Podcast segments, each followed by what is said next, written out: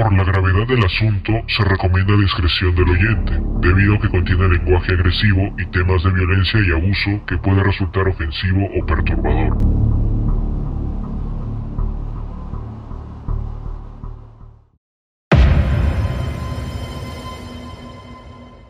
Hola, ¿qué tal mis queridos criminólogos? Bienvenidos al primer episodio de Casos Criminales. Mi nombre es Andrea Araujo y el día de hoy hablaremos del famoso caso de Jeffrey Dahmer.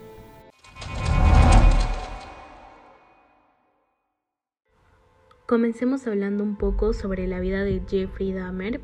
Él nació en 1960, para ser exactos, el 21 de mayo. Su familia era de clase media y vivían en Wisconsin. Durante su infancia, sus padres mencionaron que era un niño enérgico y feliz hasta la edad de cuatro años, cuando la cirugía para corregir una doble hernia pareció haberle afectado, generando un cambio en él. Comenzó a mostrar una extraña fascinación por los animales muertos y coleccionaba los cadáveres que encontraba cerca de su casa. Tiempo después, Jeffrey le comentó a su padre la inquietud que tenía, y cabe recalcar que su padre era químico y a los 10 años le preguntó sobre la conservación de huesos. El señor pensó que su hijo tenía un don científico como él y le enseñó algunos detalles que posteriormente terminó usando en sus víctimas. Las personas que lo llegaron a conocer en la escuela lo recuerdan como un niño reservado, algo extraño y con un comportamiento inusual, aunque hacía bromas por momentos. Tampoco se encontraron registros de abusos sexuales ni físicos en su casa, tampoco era pésimo en sus notas, hasta antes de volverse alcohólico y por eso también tuvo problemas desde la secundaria y hasta asistía a clases en estado de ebriedad. Se volvió un marginado aunque mantenía sus grandes momentos de bromista. Pronto Dahmer comenzó a desarrollar fantasías sexuales extrañas y violentas. En ese entonces, debido a que el matrimonio de sus padres había fracasado, Jeffrey se suponía que vivía con su mamá, pero ella lo había abandonado junto con su hermano menor, dejándolo solo. Ahora, ¿cuándo cometió su primer asesinato? Bueno, fue en 1978, tres meses después de terminar la escuela. Jeffrey cometió su primer asesinato. Su víctima fue un joven de 18 años llamado Steven Mark Heath, quien le pidió un aventón cuando iba a un concierto. Lo convenció de beber algo en su casa y después de unas horas él quería retirarse, pero Dahmer lo tomó como un rechazo y se enfureció. Después lo golpeó en la cabeza y lo estranguló hasta matarlo, para después desmembrar su cuerpo y disolverlo en ácido. Después de esto se dieron muchos acontecimientos en su vida. Abandonó la Universidad Estatal de Ohio después de un trimestre y su padre, que se había vuelto a casar recientemente, insistió que se uniera en el ejército estadounidense de Alemania, en donde también fue expulsado por sus problemas de alcohol. En 1979 regresó a su hogar y Jeff invitó a un niño de 13 años a posar para unas fotografías en su departamento. El chico accedió a cambio de 50 dólares y en algún momento de la noche el menor reaccionó a los tocamientos indebidos de Dahmer y escapó para contarle a sus padres lo que había pasado. Estos horrorizados llamaron a la policía y lo acusaron a Jeff tras un juicio breve, el hombre de 19 años fue encontrado culpable de acoso y condenado a cumplir una pena en una prisión estatal. Sin embargo, recuperó la libertad solo 10 meses después. La suma de sus problemas familiares, el alcoholismo, el ejército y la cárcel finalmente detonaron el lado más horripilante de su mente. La masacre no había hecho más que comenzar.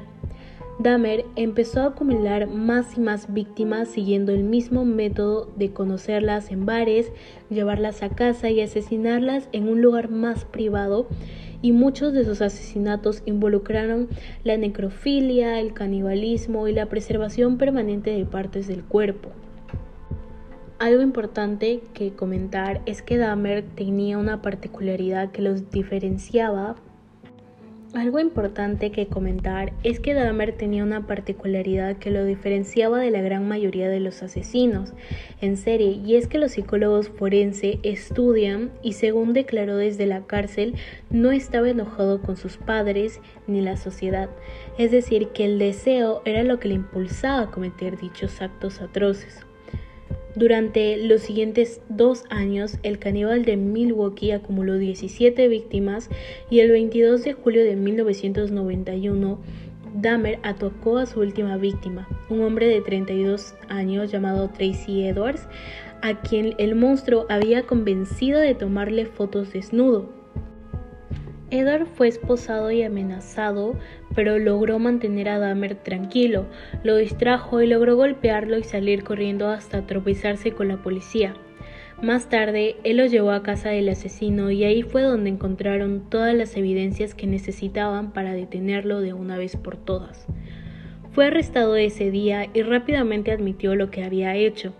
En el juicio se declaró culpable de 17 asesinatos, por lo que le dieron 15 cadenas perpetuas consecutivas por la muerte de Steven Heath de 18 años, Steven Tuomi de 25 años, James de 14 años, Richard Guerrero de 22 años, Anthony Lee de 24 años, Raymond Smith de 32 años, Edward Smith de 27 años, Ernest Marquez de 22 años, David Thomas de 22 años, Curtis Durrell de 17 años, Errol Lindsay de 19 años, Anthony Hughes de 31 años, Honerak de 14 años, Matt Cleveland Turner de 20 años, Jeremiah de 23 años, Oliver Lacey de 24 años y Joseph Bradelow de 25 años. Durante su tiempo en prisión se dice que Dahmer tuvo pensamientos suicidas. Sin embargo, otro prisionero que había sido condenado por asesinato fue quien lo mató. Christopher Scaber lo golpeó con una barra de metal en el baño de la prisión hasta dejarlo sin vida y más tarde dijo que Dahmer no intentó defenderse o pelear. Debemos recalcar que la crueldad de estos crímenes se suma a la inaptitud de las autoridades, quienes tardaron una eternidad en encontrar sospechosos y a los que se les escapó en varias ocasiones Dahmer, pese al enorme rastro que dejó en su pasado. Como cuando cometió su primer asesinato, él colocó el cadáver en su coche y quiso deshacerse del cadáver, la policía lo detuvo y minutos después lo dejaron ir. Sus múltiples arrestos por acoso y en una ocasión los vecinos de Dahmer llamaron a la policía para reportar que habían visto a un adolescente desnudo y ensangrentado salir corriendo de su casa, pero el asesino les contó que era su novio, así que decidieron no seguir investigando, por lo que no fue detenido ni acusado.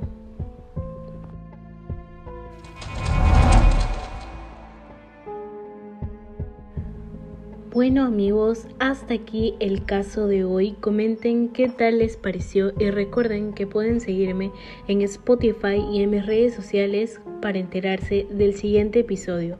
Estoy como Lucía813. Hasta la próxima.